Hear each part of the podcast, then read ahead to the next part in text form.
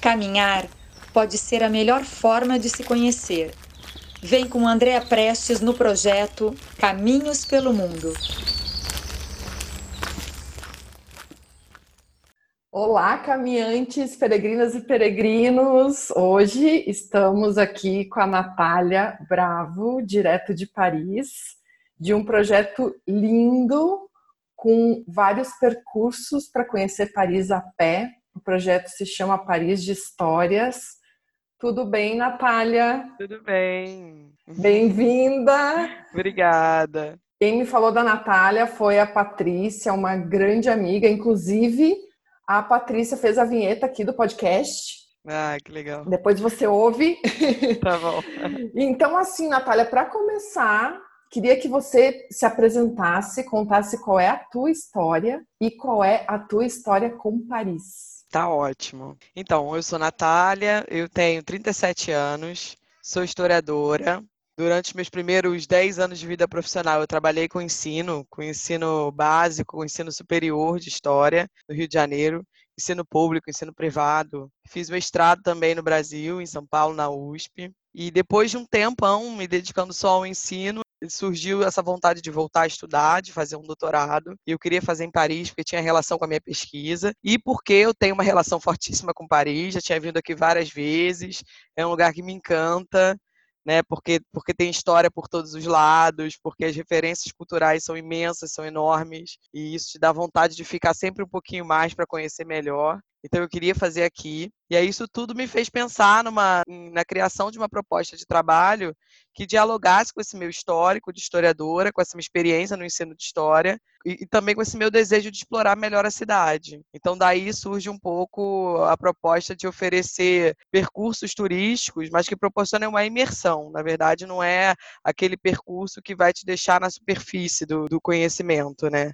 É a possibilidade de aproveitar essa ambiência que é super favorável, que é super propícia para isso, para é, proporcionar aos turistas uma imersão num determinado tema. Então, uma aula mesmo, mas ao ar livre. Ai, que lindo! Então é associar o, o caminhar, o conhecer com aprender Isso. também, né? Exatamente. Pensar a cidade como uma sala de aula, né? A gente pensa a sala de aula como um espaço fechado. Não, a sala de aula pode ser a cidade. Porque a história, a narrativa histórica, ela está presente nas ruas, ela está presente nos monumentos, ela está presente nas estátuas, em placas, que gente, às vezes a gente passa apressado e não presta atenção. Tudo isso é narrativa histórica. Né? Então a cidade pode ser uma sala de aula. E aí é um pouco essa a proposta que eu, que eu pretendo e que eu tenho desenvolvido aqui em Paris. E são quatro roteiros, né, Natália? Adoraria Sim. que você assim nos levasse passear um pouquinho em cada um deles. Tem ah, então, o da Revolução Francesa, né? Um dos roteiros. Sim, Sim o da Revolução Francesa, surpreendentemente para mim, porque eu tinha uma visão de que a Revolução Francesa não é necessariamente um tema tão que agrada tantas pessoas, mas surpreendentemente é o, é o, é o percurso que mais atrai é, turistas. É, é, disparado, assim. E mesmo que os outros sejam incríveis e sejam interessantes, também atraiam pessoas. Da Revolução Francesa atrai uma quantidade enorme de pessoas. Acho que a Revolução Francesa está no nosso imaginário, é alguma coisa que a gente estudou bastante na escola, que a gente volta e meia escuta falar. E o que eu fiquei sabendo melhor depois que eu vim para Paris é que, de fato, a cidade de Paris tem um protagonismo muito grande durante a Revolução. Quem conduz a revolução é Paris. Então, uma série de nomes que a gente estuda na escola, como Jacobinos, como Sans-Culotte, como Danton, Robespierre, todos esses, esses personagens e esses grupos estavam ambientados em Paris. Então, a cidade de Paris propicia ainda o mergulho nesse, nesse passado, né? Então é incrível poder andar pelas ruas, perceber esses vestígios, ler as placas, dizer aqui ficava a Bastilha, aqui foi instalado o primeiro governo revolucionário, aqui ficavam os reis, aqui foi presa Maria Antonieta. Então tem todas essas narrativas estão presentes. Então é um percurso que tem sido muito bem sucedido, assim, graças a Deus, eu agradeço muito mas que tem agradado muito aos turistas, porque a cidade é cheia de referências a esse passado histórico. Ai, maravilhoso, maravilhoso. É. E eu vou te dizer que entre os percursos, né, fiquei muito, muito curiosa quanto ao Paris Literária. Sim, que é, que é, maravilhoso. E o Paris Literária tem um perfil um pouco diferente, assim, o Revolução Francesa, eu recebo pessoas de, de todos os perfis que você possa imaginar. Assim. Gente que sempre adorou história, gente que nunca gostou de história, gente que não sabe nada, gente que sabe tudo. O Paris Literária não. O Paris Literária é um percurso mais para iniciados. Não que ele seja impossível de ser feito por quem não gosta de literatura, mas geralmente quem me procura já gosta de literatura. Então, é uma pessoa que tem uma relação especial com a literatura, que já leu alguns escritores, que tem a Paris literária um pouco no seu imaginário e que vem aqui para concretizar isso. E é incrível, é maravilhoso, porque aí as trocas são maravilhosas, vira, quase que vira uma amizade depois, né? São pessoas que eu vou guardando depois. É maravilhoso. E o percurso em si, a gente tenta um pouco reconstituir essa Paris dos anos 20 e 30, que são os anos é, logo após a Primeira Guerra Mundial, quando uma série de escritores do mundo inteiro é, elegem Paris como a sua cidade, vão, viver aqui, porque Paris é uma espécie de capital literária do mundo. Ela proporciona, inclusive, a consagração para escritores que estão em busca ainda do seu lugar né, nesse mundo literário. Você tem que passar por Paris para obter essa, esse, esse, reconhecimento. Né? Então, a gente vê os lugares que Hemingway frequentava, Scott Fitzgerald, James Joyce, Ezra Pound, todos esses escritores que a gente conhece, que a gente viu no filme do Woody Allen, por exemplo, no Meia Noite em Paris, a gente vai um pouco seguindo os passos deles e reconstituindo esse cenário, é um pouco essa a ideia. E dentro dessa parte da arte, né, que é um universo que, que me encanta e me encanta tanto as pessoas, tem também Paris e os impressionistas. Sim, que é maravilhoso. Eu amo esse percurso. Porque esse percurso foi o que eu mais tive que sair um pouco do meu lugar. Foi o que me tirou da minha zona de conforto. Porque eu sou historiadora de formação, mas eu não sou historiadora da arte, né? E eu tinha muita vontade de desenvolver esse percurso. Então, cheguei aqui, me matriculei num curso, numa escola, que é a École do Louvre, que oferece cursos não necessariamente são cursos de graduação, né, para quem quer aprender e se aprofundar em história. Eu me matriculei num curso, comprei um monte de livro, mergulhei nesse universo. Então esse é um percurso que eu adoro fazer, porque para mim é um pouco também esse momento de aprendizado, né, de, de, de colocar em prática o que eu acabei de, de aprender.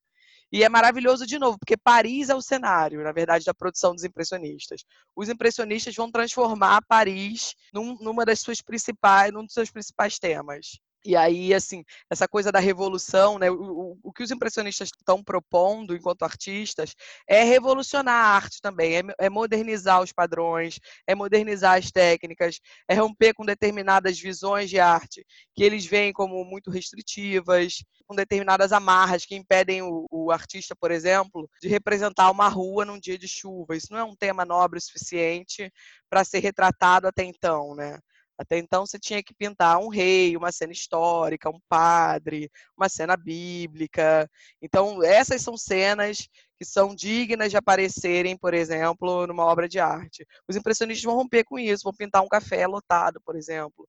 Vão pintar um fim de tarde, um entardecer, as margens do Sena. Então é Paris que encanta eles. É, é, é, eles querem ser como, como cronistas da vida cotidiana. E aí o que é muito interessante é a gente poder refazer esse caminho e passar por onde eles passaram quando produziram essas telas. Né? É maravilhoso, eu adoro esse percurso. E a gente estava conversando antes, né, Natália, que Paris uh, é uma cidade assim perfeita para se conhecer a pé. Sim, sim. E um dos pontos altos é justamente ter essa arte a céu aberto. Exatamente. Paris é, é, um museu a céu aberto, né? Tem muita uhum. gente que me diz, ah, a primeira vez que eu fui a Paris, eu passei todos os dias em museus, cada dia num museu, e eu tive a sensação de que eu não conhecia a cidade, então eu precisei voltar. E de fato é isso, porque conhecer a cidade está para muito além de conhecer o Louvre, de conhecer o Museu d'Orsay, ainda que seja muito importante conhecer esses museus. Mas conhecer a cidade é se deixar se perder por ela, né? Andar sem rumo certo, de repente pegar um metrô e ir para um lugar que não estava previsto e se deixar encantar por essa beleza que, tá, que é tão natural na cidade, por essas histórias que estão o tempo todo presentes seja da Idade Média até a história do século XX. Essas histórias são contadas, essa, essa memória está viva. Então, essa coisa que é muito característica de Paris, de ter umas plaquinhas explicando. Aqui morou, por exemplo, Leon Tolstói. Aqui se sentou o Jean Paul Sartre. Essa história é contada o tempo todo porque a cidade faz questão de manter essa memória viva. Então, se você se permite olhar para essas coisas, nossa, sua viagem fica super enriquecedora, mesmo que você passe todos os dias só andando pelas ruas. Né? Isso já é suficiente para ter uma viagem maravilhosa. Sabe que eu tive uma única vez em Paris e, na verdade, foi a convite de uma grande amiga, a Ana Célia, e eu não tinha muita expectativa. Eu já estava na Europa e eu não tinha planejado ir a Paris, mas aceitei o convite dela e, claro, que tinha curiosidade. E talvez por isso mesmo, por não ter tanta expectativa, a cidade me surpreendeu muito é. E eu fiz muito isso, Natália, de me perder, de sair. Eu saí, às vezes, até só com o mapa impresso da cidade, uhum. né? nem, nem com o Google Maps. Uhum. e como fotógrafa, nossa, a arquitetura, né? A, a, street art que tem em Paris é maravilhosa, é impressionante. É maravilhosa, tem muita arte de rua em Belleville, em, algum, em alguns é, arrondissements, né? Isso é muito evidente. Tem muita, por exemplo, é, um grafite que mostra um escritor conhecido, como por exemplo um Garcia Marques da vida. Isso tem muito aqui também, que faz também referência a esse passado literário. Né? Então, essa, essas coisas se comunicam também, a arte contemporânea com esse passado histórico, tudo se comunica e o todo é super belo, né? eu acho. assim. É como a gente pensar o Louvre, que é um prédio do século XV, do século XVI, com aquela, com aquela pirâmide de 30 anos atrás, e como que aquilo casa bem, né? Como que, como que essa narrativa funciona, sabe? É um pouco isso, Paris, né? Tem tudo, tem o moderno, tem o tradicional, é, é, tem essa coisa do cosmopolitismo, tudo dialoga muito bem entre si. E é, é, é uma experiência, eu acho, inesquecível, assim. Com eu acho certeza. que a gente, a gente não se cansa nunca de Paris, eu tenho essa sensação. E a Ana, inclusive, é, era sonho dela, né, de adolescência, conhecer Paris. E a gente uhum. foi, uhum. era janeiro. Então, agora o plano dela é ir em Paris nas outras estações do ano. Ah, isso pra, é. Né, conhecer claro. cada estação. Claro. Você tem uma sugestão para quem quer planejar a sua primeira viagem a Paris? Qual seria a estação então, do ano? Ou qual a característica de cada uma? Então, o clima é mais ameno, de fato, ou na primavera ou no outono, né? São estações interessantes para se vir. O outono é muito bonito, a luz da cidade assim é, é muito bonita durante o outono. No inverno é frio. Tem dias que é um pouco menos frio, mas tem dias que está muito frio, então isso impossibilita você passar o dia inteiro sem hora para acabar na, na rua, até porque também escurece mais cedo e tudo. E no verão, assim, eu acho as semanas finais de julho um pouco caóticas, porque é férias no mundo inteiro não é só no Brasil, né? É também no, no mundo anglo-saxão, também na Europa. Então tá tudo muito cheio, tá tudo absolutamente lotado. Então tem que ter um pouco mais de paciência. Tá calor também, tá bem calor. É, bom, é bom lembrar também que a cidade não tem tanta infraestrutura assim para absorver o, o calor, eu diria. Não tem ar-condicionado nos apartamentos, às vezes tem hotel que não tem ar-condicionado. Então é, é, apesar de ser um, um período em que as pessoas gostam de vir, porque é férias pra gente, é um período que é mais cheio, que é um pouco mais difícil. Mas eu acho que, de qualquer maneira, as pessoas se divertem e aproveitam. A minha experiência, assim, lidando com turistas por mais de um ano, né, desde que eu comecei esse projeto, é que as pessoas estão sempre muito felizes. Eu fico impressionada. Para mim é ótimo também, né? Porque eu sempre lido com pessoas que estão super abertas, super dispostas, super felizes de estarem ali, de estarem vivendo essa experiência independente da época do ano. Eu nunca tive contato com um grupo que dissesse, ah, eu não aguento mais, eu quero ir embora. Não, tá todo mundo apaixonado, tá todo mundo super inserido. Então eu acho que em qualquer época do ano vale a pena, assim. Ai, com certeza, é, é a é. realização de um sonho mesmo. É, né? é, Para quem gosta de viajar, nossa. Sem dúvida. E deixa eu te perguntar algo mais prático quanto aos teus uh, roteiros. Bom, faltou o da Segunda Guerra Mundial, que a gente não Sim. comentou. E também, se você pode me descrever assim mais ou menos quanto tempo é de caminhada, se tem intervalo, como é, como é que funciona? Tá, então geralmente os percursos duram em média duas horas. Às vezes um pouco menos, às vezes um pouco mais, porque depende também da interação. Tem gente que pergunta muito, tem gente que quer tirar muita foto, e eu fico muito muito livre, eu deixo as pessoas muito livres para viverem o seu momento, assim, não tem uma coisa muito uma obrigação de ficar tanto tempo. Então, se a pessoa quer ficar mais tempo, fica, se quer ficar menos, a gente vai a gente vai seguindo, né? Na verdade, a gente vai passando por alguns lugares e vai parando para tirar foto, para observar melhor, para conversar, para que eu possa explicar a relação entre aquele lugar e o contexto histórico que a gente está tratando. Então, geralmente dura duas horas, mas com algumas interrupções. Tem gente que às vezes pede no meio para tomar um café rapidinho, ou para ir ao banheiro, e tudo isso tá, tá dentro do contexto, né? Não tem uma, uma coisa muito fechada, não mas geralmente dura mais ou menos isso. E o percurso sobre a Segunda Guerra Mundial, na verdade, vai tratar dos anos em que Paris esteve sob a ocupação do nazismo, que é um período também muito rico de referências históricas que estão presentes na cidade. Então, apesar de ser um período triste da história da França e, e para os parisienses, os parisienses e os franceses têm essa memória ainda muito viva, porque isso tem 75 anos. Então, se você conversa com um francês de 40 anos em média, o seu pai ou o seu avô tem memórias diretamente associadas à Segunda Guerra Mundial. Então, isso está muito vivo entre as pessoas e essa narrativa está muito presente na cidade. Então, apesar de ser uma história da, é, que eles não gostam, eles acreditam que é importante contar. Isso é uma coisa que, que a gente precisa, que é um pouco diferente no Brasil, né? Se no Brasil tem algum processo histórico que nos envergonha, alguma coisa no nosso passado que é desagradável, a gente prefere esconder.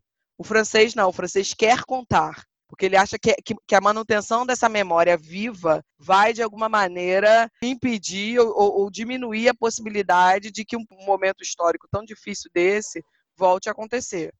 Então, essas placas, para vocês terem, pra, pra, só para você ter uma ideia, tem um prédio que é a Prefeitura de Paris, que é um prédio super importante do ponto de vista simbólico para a história da cidade, porque é um prédio associado a, aos jacobinos, lá na Revolução Francesa, então a noção de democracia, de soberania popular. Toda vez que tem um movimento popular, é, esse prédio aparece. Esse prédio ele foi ocupado pela resistência francesa durante os últimos dias da ocupação nazista, quando na verdade os resistentes estavam lutando para expulsar os nazistas de Paris. Então tem uma série de marcas de bala que são um pouco a narrativa histórica desse conflito, que estão presentes no prédio até hoje. O prédio nunca foi reformado. Ele é cheio de buraco. E no meio desses buracos tem uma placa dizendo: olha, aqui para cá a resistência francesa veio, houve conflitos com os alemães, depois veio Charles de Gaulle, fez o discurso liberando Paris. Então, esses buracos estão aqui não é à toa. Essa memória está presente, está viva e o que se quer é que ela seja contada e que ela permaneça presente. É um pouco isso. Né? Então, como esse exemplo, tem vários outros, e aí a gente vai um pouco seguindo esses indícios. Né, contando a história de Paris sob a ocupação e prestando atenção nessa, né, nessas narrativas que estão presentes na cidade, que às vezes a gente passa com um olhar voltado para uma outra coisa e não se dá conta, não percebe que elas estão ali. E deixa eu te comentar também, quando eu estive em Paris, vários dias teve chuva. Uhum. E eu, como amo caminhar, pensei, e agora? Descobri as galerias. Sim, uh, são maravilhosas. Tem um nome específico, né? Tem um termo. Tem, tem uma que é a Galeria Galerie Vivienne, que é onde tem umas livrarias históricas maravilhosas, né? Uns sebos, uma coisa incrível, uns cafés também. Tem algumas Isso. galerias bem, bem legais. Tem alguns percursos, tem pessoas, por exemplo, que fazem percursos só de galerias, só de passagens subterrâneas.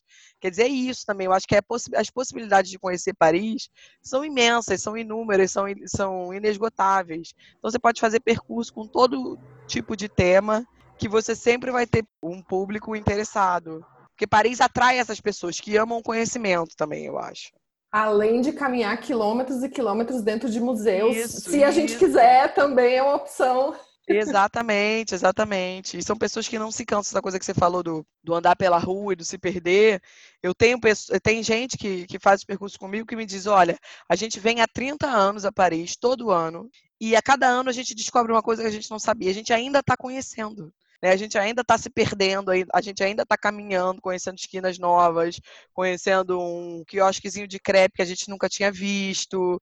E isso não acaba, né? É infinita a possibilidade de, de conhecer. Ai, os cafés! É, os cafés são maravilhosos, são maravilhosos.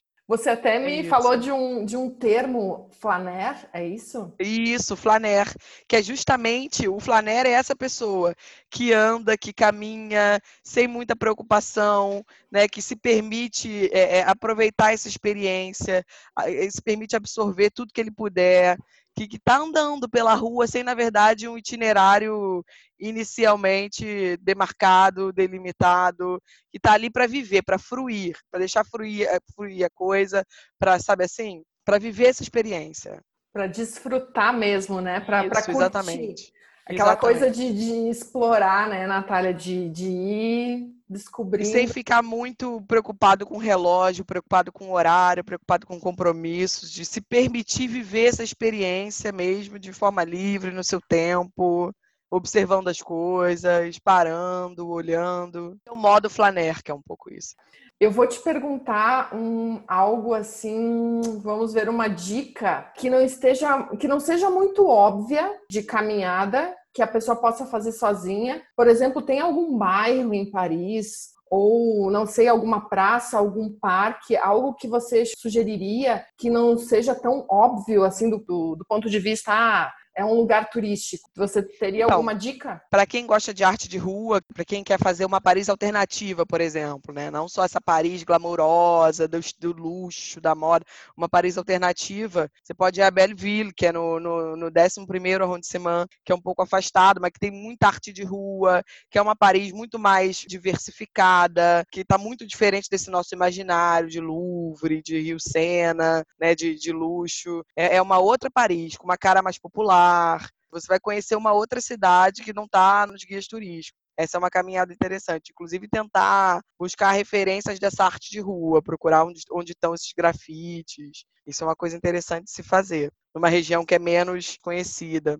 Tem a região do Canal de São Martin também, que não é não é o Sena, que é uma região de novo mais alternativa, mas um mais alternativo jovem, assim, muito jovem. As pessoas vão para a beira do rio e tomam vinho e conversam, e interagem, e à noite aquilo fica lotado. E aí é mais o parisiense mesmo, não é o turista que vai tirar foto, é o jovem parisiense que gosta de passar o fim de semana no Canal de São Martin, que aí é na região da Republique, que também é uma região super associada a essa coisa de liberdade, é a praça onde foram as manifestações depois do, dos atentados no Charlie Hebdo, que, né, que a gente via na televisão aquela praça cheia de flores, as pessoas na rua. É a praça da é a Praça de la République, porque é, é eles é, os franceses eles têm uma preocupação muito grande com os símbolos. Então a Praça da República é um símbolo de liberdade, de república, de tolerância, né, de convivência pacífica entre os povos. Aquela estátua, ela simboliza isso. E os franceses, eles têm uma preocupação muito grande com isso. Esses símbolos, eles precisam ser o tempo todo é, revividos e reforçados. Então, quando vem o atentado, é para lá que eles vão, é ali que eles se reúnem. É né? uma praça com valor simbólico enorme também. Então, é por ali que está o canal de Saint-Martin,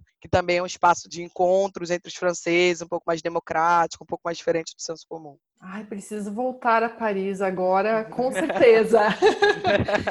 Natália, você comentou que também está estudando, montando novos roteiros. Você sim, tem algum sim. que você possa já assim adiantar algo para nós? Sim, tem alguns, inclusive, que eu vou tentar, eu vou experimentá-los no, no, formato online, inclusive, enquanto o coronavírus não nos permite voltar às ruas, né? Então a ideia é, é também é, produzir aulas online com base nessas minhas pesquisas, né? Nesse meu processo criativo e tudo. Então, um dos que eu mais estou ansiosa para implementar é o sobre as mulheres. É, na verdade, uma narrativa da história da França no feminino, falar de mulheres notáveis, como, por exemplo, as mulheres da Revolução Revolução Francesa, que quando surge a Declaração de Direitos do, do Homem e do Cidadão, elas sugerem a Declaração de Direitos das Mulheres Cidadãs. Então a questão de, de gênero surge pela primeira vez, né? O coletivo de mulheres também é, desejando de alguma maneira igualdade. Então essa é uma história que é pouco contada e que é possível contar a partir das ruas de Paris. A história da Berthe Morisot, que era uma pintora impressionista mulher uma mulher incrível que tem uma obra maravilhosa, que se casou com o irmão do Eduardo Manet, mas não adotou o nome do marido, nunca deixou de pintar. Na verdade, super revolucionária nas propostas, inclusive, de temas, e que também é, tem, tem uma história super apagada por conta da questão de gênero mesmo, né, que acaba fazendo com que as mulheres sejam menos conhecidas, que haja uma narrativa histórica muito no masculino, né? Então, falar um pouco de outras mulheres também, como Simone de Beauvoir, como Marguerite Duras, como a Simone Weil, que foi uma, uma pessoa super importante no direito das mulheres aqui na França. Então, esse é um percurso que eu estou ansiosa para implementar quando a gente puder voltar para as ruas. Ai, que lindo, maravilhoso, Natália. Bom, eu acho que era mais ou menos isso. Você quer complementar alguma coisa? Não, tá ótimo. Obrigada por, pela oportunidade. Foi ótimo conversar um pouco com você, falar um pouco da minha experiência. Ai, maravilhoso. Eu só queria te fazer assim umas perguntinhas bate-bola, assim, pode ser? Claro, claro. Quando você tá assim caminhando sozinha, Tem alguma trilha sonora que você goste de, de ouvir? Hum, depende, eu acho que depende do meu estado de espírito, assim, mas eu não sou muito da que anda por Paris só escutando música francesa, não. Assim, eu escuto muito música brasileira, porque essas referências são tão, tão o tempo todo em mim, né? Do, do, Brasil e da França. E tem dia que eu escuto mais uma, uma, uma, coisa mais rock, tem dia que eu escuto uma coisa mais, mais romântica, depende, depende do meu estado de espírito. E o melhor dia de caminhada, o que, que tem nesse dia? Então, eu acho que os dias de semana são melhores, porque a cidade a, a cidade está um pouco mais vazia, né? De manhã também é interessante. Aqui o dia começa um pouco depois, né? As pessoas não estão na rua desde as 7 horas da manhã. Então, de manhã, dia de semana, segunda, terça-feira, são dias interessantes. Eu tenho muito percurso marcado segunda-feira, por exemplo. Uhum. Porque é um dia que a gente consegue caminhar com toda a liberdade, assim, que, que, que é interessante. E se, se você fosse, assim, resumir Caminhar é? Acho que caminhar é, é, é viver, é conhecer, é, é, se permitir, sabe? Se permitir descobrir novas coisas. Faz bem, né, pra alma. E Paris é? Nossa, é difícil. Paris é. Eu associo Paris à liberdade, à, à, à universalidade, né, a esse legado que vem da Revolução Francesa e que está tão presente até hoje em dia. Assim. É um pouco a isso que eu associo.